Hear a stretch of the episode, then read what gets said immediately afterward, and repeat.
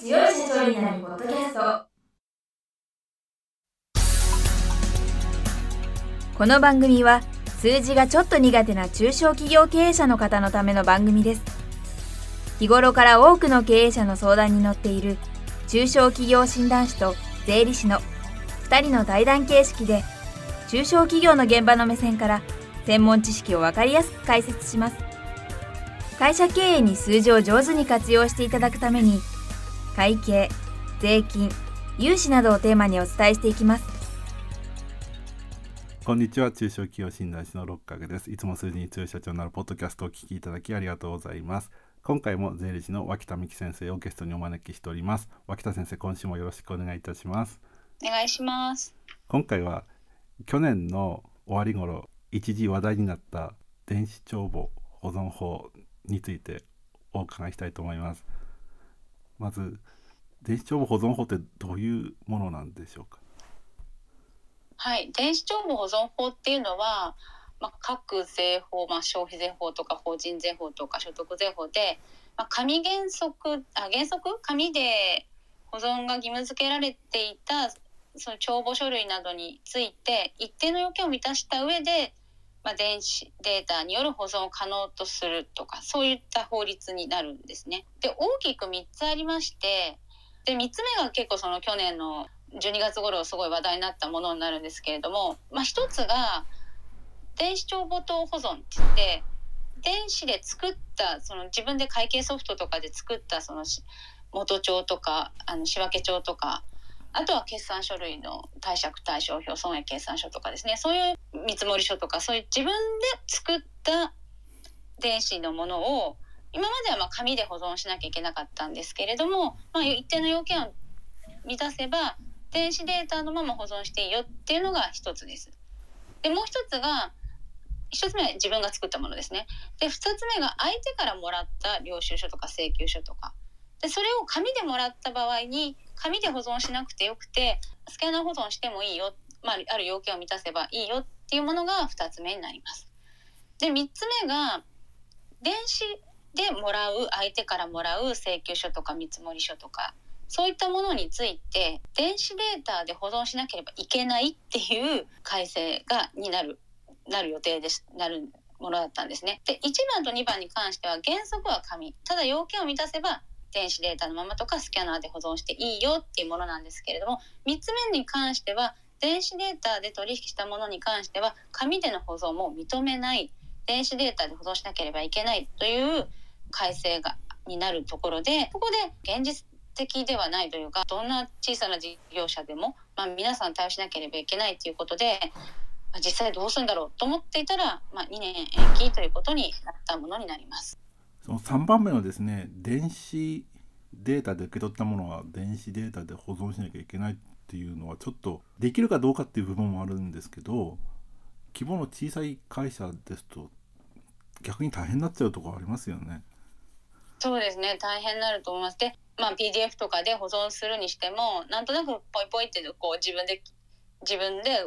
適当なフォルダーというか保存するのではダメでなんか結構ちゃんと規定を作ってその規定通りにそしてファイル名に取引年月日と取引先と金額をみたいなすごく面倒くさいようなことをですね、まあ、規定を作って保存しなければいけないとか、まあ、そうでなければもう逆にタイムスタンプとかそういうお金がかかることをやんなきゃいけないとかそうなんですよ。だから実際すごい大変だろうなと思っていたところではありました。でも私は電子化を進めていくっていうのはいいことだと思うんですけどなんか絶対電子っていうのはなんかね 難しいですね。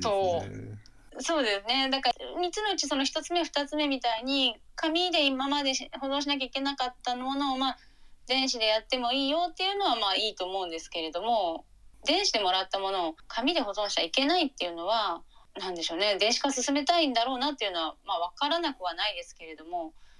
現実的にそれじゃあちょっと困ってしまう事業者は、まあ、たくさんいるかなと思います。はい、ただこれについては2年間言うようになったって聞いたので多分その間いろいろ議論されると思うので、はい。まあ、ここであんまりねお話ししても決着がつかないって言いますかどうっていうことにはならないと思うんですけど逆に先生にお伺いしたいんですけど紙でもらったもののうち電子化が認められないものっていうのはどういうものがあるんですか？電子化が認められないっていうのはないんですけれども要件を満たさなきゃいけなくてっていうのは、まあ、例えば領収書だったら紙であればその領収書はまあ普通その世界に1個しかないんですけれども電子でってなるといくらでもスキャン例えばスキャンして六角先生がもらった領収書を私がもらうとか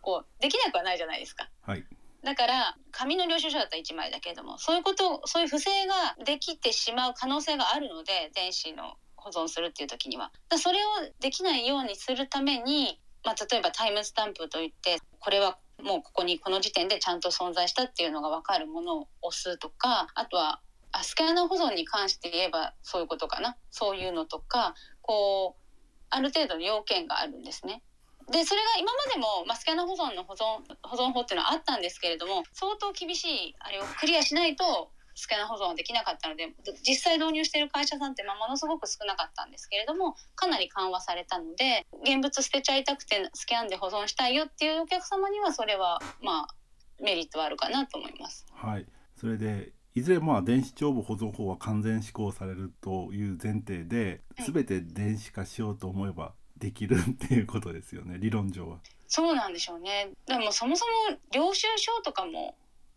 例えば10年後とかわかんないですけどもう紙で出なくなるかもしれないですよね。まあ、これは本当私の全く勝手なあれです。あの なんていうか税理士としてとかじゃなくてもう紙っていうものがあんまりね今もあの領収書メールとかショートメッセージピョンってもらえるのあるじゃないですか。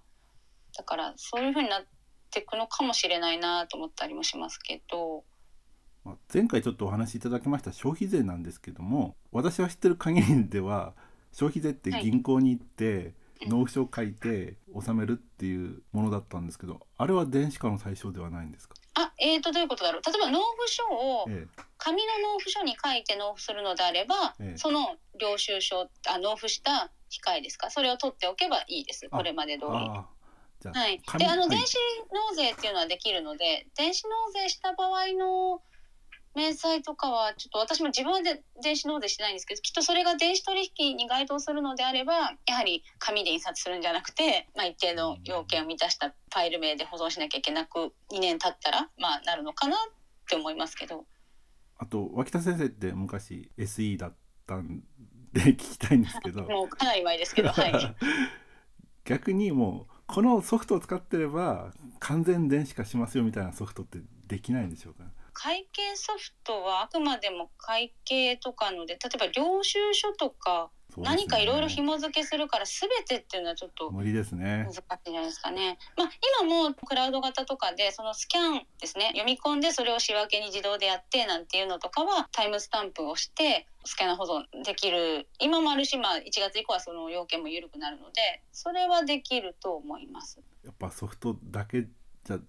ダメなんですねそうですね。できなくないかもしれない。けどでも、まあ、紙でもらうものが存在する以上はまあまあスキャンして、まあ、会計ソフトの中うん取り込むことはできると思いますけど、わかりました。はい、私も国税庁の考え方は方向性は正しいと思うんですけど混乱なく、うん。そうですね。まだちょっとそうですね電子化やっぱちょっとできない方もまあいらっしゃいますよね。そうですよねパソコン苦手な人ってそもそも電子化自体ができないですよねそうなんですただまあ紙でもらったものは紙で保存していいので、まあ、電子でもらったものに関して、まあ、メールでもらったものとかについてのまあ電子で保存しなきゃいけないよっていうものではああるんですけどでもまあ結構面倒くさいと思いますね。これについても、まあ、今後2年間どうなっていくのかなっていうのを、うんうん。まあ、待つしかないですね。はい。その時また先生でであの本を書いてください。はい、で裏話的な話すると、まあ、私コラムで今回電子もうコラムで1ページだけこの本で去年出た本に書いたんですけれどもあの最初書いてた時はまずそもそもそう絶対に電子で保存しなければいけないしそうしないと青色の承認が取り消されるかもしれないとか経費として認められなくなるかもしれないっていうぐらいのかなり乱暴な改正だなと思って乱暴な改正ですねって書いてたんですね。ただその後補足っていうのが国税庁11月になって出て必ずしも青色を取り消すとかってわけではないし経費として認めないというわけではありませんっていうのが出たので一回修正したんですよその部分。そしたらもう本当に最後の最後の構成のチェックしてた時にですね2年延長っていうのが出てきてだから2回書き直しましたねそこは。はいっていうのがあります。当局も混乱してるってことですよねそうですねはいでも間に合ってよかったですね。まあそうですね。そうそうよかったです。もう入校する前で。ということで今回は電子帳簿保存法についてお伺いいたしました。来週はですねいよいよ新しい本の内容についてお伺いしたいと思います。脇田先生今週もありがとうございました。ありがとうございました。今回の対談はいかがでしたでしょうか？この番組では公開質問を募集中です2人のキャスターに回答してほしいという質問はこの番組の配信ブログの専用フォームで受付しています。ぜひお寄せください。またご意見ご感想も同様に専用フォームでお受けしております。配信ブログは検索エンジンで数字に強い社長と検索し最初に出てくるブログです。それでは次回もどうぞお楽しみに。